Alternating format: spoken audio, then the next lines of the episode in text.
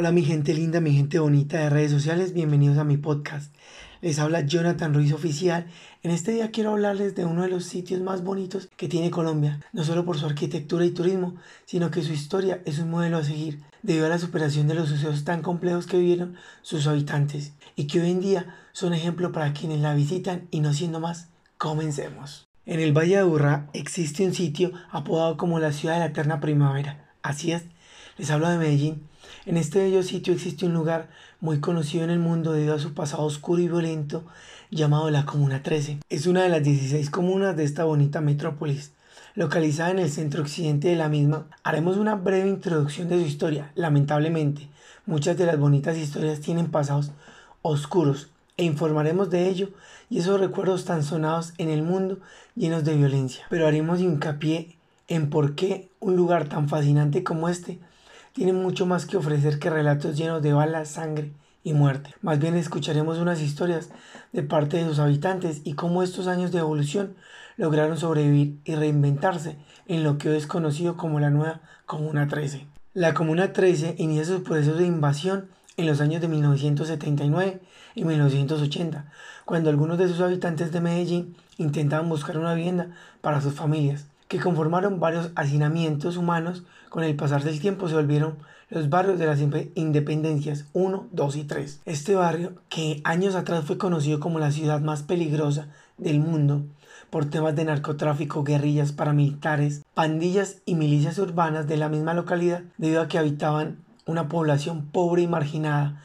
Su localización geográfica, como es puente, hacia la autopista que va y se dirige hacia el Golfo de Urabá y la zona costera, un sitio codiciado para sacar drogas e ingresar armas debido a que sus barrios no tienen calles, son callejones, escalas, un sitio propicio para la delincuencia. Rápidamente nombraremos unos episodios brutales y trascendentales de este emblemático lugar se inician los primeros operativos militares a finales del siglo XX, donde siempre el Estado perdió. Estos operativos duraban de 30 minutos hasta máximo dos horas. Debido a esto, se hizo un acuerdo entre la extrema derecha y el gobierno, quienes a la fecha aseguran que esto jamás existió, ya que estas peleas pasaban ahora de dos horas a seis horas, en donde mientras el ejército y la Fuerza Armada subía, los aliados bajaban en la montaña y en medio de estas estaban las guerrillas y la población civil. Ocurrieron pérdidas humanas incontables.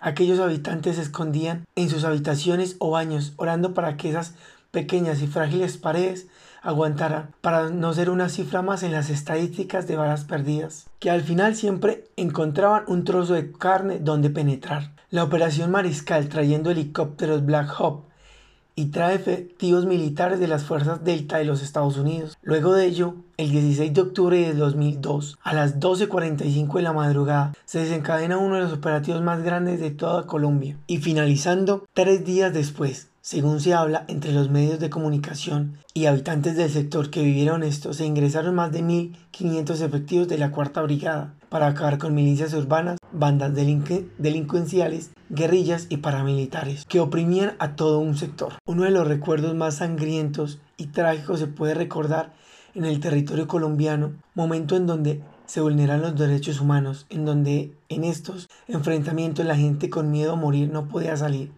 escaseaba el alimento, no se permitía el ingreso a ninguna institución como ONU, Derechos Humanos, corresponsales de guerra, entre otros. Pero hubo un corresponsal de guerra que ingresó a la Comuna 13 llamado Jesús Abad Colorado y tomó una de las fotos que revela la monstruosidad que sucedió debido a que se evidenciaba que los militares custodiaban a los paramilitares, permitiendo que ellos hicieran de las suyas y decidieran sobre la vida de aquellos indefensos habitantes de la Comuna 13. Terminado este conflicto y luego el baño de sangre, desapariciones forzadas y sobre estos temas ninguna explicación justa para aquellos que perdieron a sus familiares, sale nuestro héroe patriota y cabecilla de esta operación, el expresidente, ex senador y ex convicto, el doctor Álvaro Uribe Vélez, dando el grito de victoria sin ver el daño ocasionado, pasando por el poder de izquierda a la extrema derecha. Dos años después, en tratos con la justicia por bajas de sentencia, los cabecillas de los paramilitares terminan diciendo una aberrante historia de dónde se encontraban desaparecidos, ubicando la escombradera uno de los sitios donde se arroja los escombros de los edificios que se puede considerar en este momento una de las fosas comunes más grandes que puedan existir y que es casi imposible en este momento encontrar alguno de esos cadáveres que sus madres, esposas e hijos buscan anheladamente. Esta es nuestra pequeña parte de la historia, tal vez aquella por la que se sienta dolor, vergüenza e inclusive repulsión, pero es algo importante que debemos entender para ver el gran cambio que aquellos valientes y suertudos que salieron con vida de aquellos años de dolor, sangre y muerte. Obviamente la violencia continúa, pero en estos años fue regida por milicias urbanas, pandillas o combos como se les conoce, quienes en sus guerras por territorio, cobras de piso, hostilidad, guerra y muerte azotaban a la ciudadanía, brindándoles temor miedo de caminar por donde no debían, donde cualquiera que pasara aquellas fronteras invisibles, por inocente que fuera, podía ser su último día de vida. En estos tiempos se inicia el ambicioso proyecto del viaducto, que tiene como objetivo principal conectar a miles de personas, mejorando el acceso a sus hogares y adicionalmente poder disolver aquellas fronteras invisibles que custodiaban guerras internas dentro de la misma comuna. Debido a esto se generan acuerdos de paz que empiezan a pavimentar una carretera de progreso, oportunidad y cambio para los habitantes de este increíble lugar. Y es acá donde comienza nuestro punto más álgido, pues con estos actores de forma breve nos relatan un poco de haber nacido, vivido y sobrevivido en este sitio, hoy considerado uno de los más increíbles para visitar en Colombia, atrayendo miles y miles de turistas al año. Jorman, director del grupo Black and White, como una 13, quien vivió en una, en una época de cambio, donde vivía su niñez y adolescencia rodeado de miedo, temor y peligros. Nos cuenta cómo su pasión al arte lo alejó de los malos vicios de la calle y lo hizo lo que es hoy uno de los bailarines más brutales de este extraordinario arte, quien como líder ha llevado su grupo a diferentes escenarios, dándolo a conocer y enseñando lo bello que puede ser este género artístico. Su inicio fue en el 2014, cuando desde la, la, alcaldía de Medellín se empezó a desarrollar un programa que brindaba diferentes clases a jóvenes del sector, una de ellas, como se podrán imaginar, es breakdance. Pasando los meses y al culminar este proyecto, ellos quedan a la deriva, pero su capacidad de liderar sale a flote y continúan haciéndolo de manera autodidacta. Primeramente, practicando en diferentes sitios. Uno de ellos donde eran constantemente sacados era el parque del ajedrez. Pasaron los días y decidieron ubicarse al final de las escalas eléctricas de la Comuna 13, organizando el lugar, pintándolo, poniéndolo bonito, como dice él. No solo uno o dos, hay hasta 12 integrantes que ven este baile como algo con que pueden trabajar y convivir, adicional desarrollar sus pasiones sin tener que delinquir. Ya casi finalizando el recorrido, se puede ver unas deliciosas obleas, solteritas y otros productos reciclados muy llamativos como licuadoras y ollas. También hay ollitas a presión hechas con latas de cerveza usadas. Acá está ubicado el puesto de la señora Fabiola Guarín, que con 54 años de edad cuenta que llegó al sector a los 7 años, debido a que un derrumbe perdieron su casa en la estrella y encontraron un sitio solitario al llegar acá, que poco a poco se fue llenando de vida, pero también de muerte, como lo indica ella, pues vivió en carne propia lo que sucedía que contábamos anteriormente, pero esto no, lo,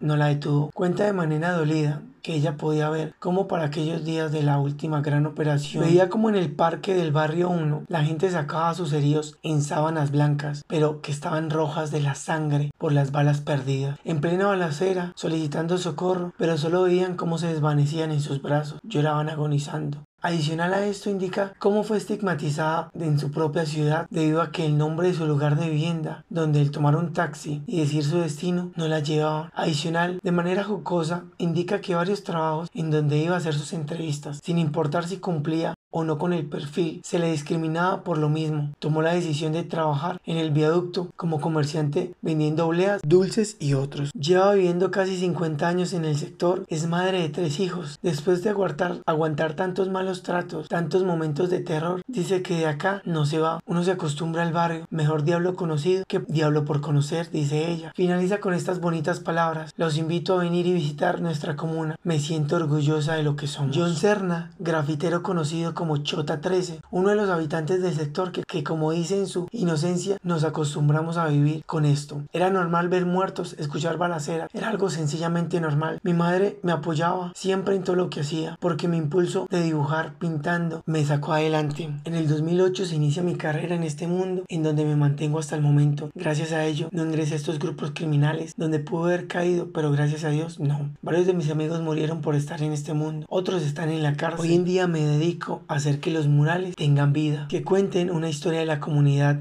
escrita con pinturas en una pared. Sin importar quién lo vea, entenderá qué es. No interesa su país de origen, todos conocerán su significado. Todos estos cambios han sido muy positivos para el menor de 5 años que sale sin temor a que le pase algo. Asimismo, aquellos abuelos que vivieron esa violencia se sienten seguros y ver a sus generaciones disfrutando algo que ellos no pudieron tener no tiene precio. Finalmente, 1312, MC Juan Pablo, habitante y rapero de la Comuna 13, con 24 años de edad. Desde niño ve todo como niño. Desde mi infancia jugaba en el parque y en cualquier momento se tenía que tirar al piso porque se armaba la balacera. Todos los días escuchaba al oscurecer en vez de grillos, balas zumbando por doquier y de armas pesadas. Se tiene una inspiración o más bien una aspiración cuando somos niños y vivimos en este mundo. El sueño de ser un pillo, de tener un arma. Qué chimba tener una pistola. No dejamos de ser niños. Podíamos jugar siendo niños, pero era muy triste porque tuvimos que coexistir. Muchos de mis parceros empezaron metiéndose de carritos, llevando mandados y lamentablemente murieron. Otros, por pasar a visitar a la mamá en un barrio donde no pueden entrar, los mataban. Siendo una ruta estratégica, la comuna se volvió un botín de guerra. Mi madre me educó de una manera muy chévere. Yo podía estar elevando un cometa en cualquier día y un parcero mío sacaba la pistola y disparaba. Yo la tocaba y la cogía, pero siempre estuve al margen de estar en combo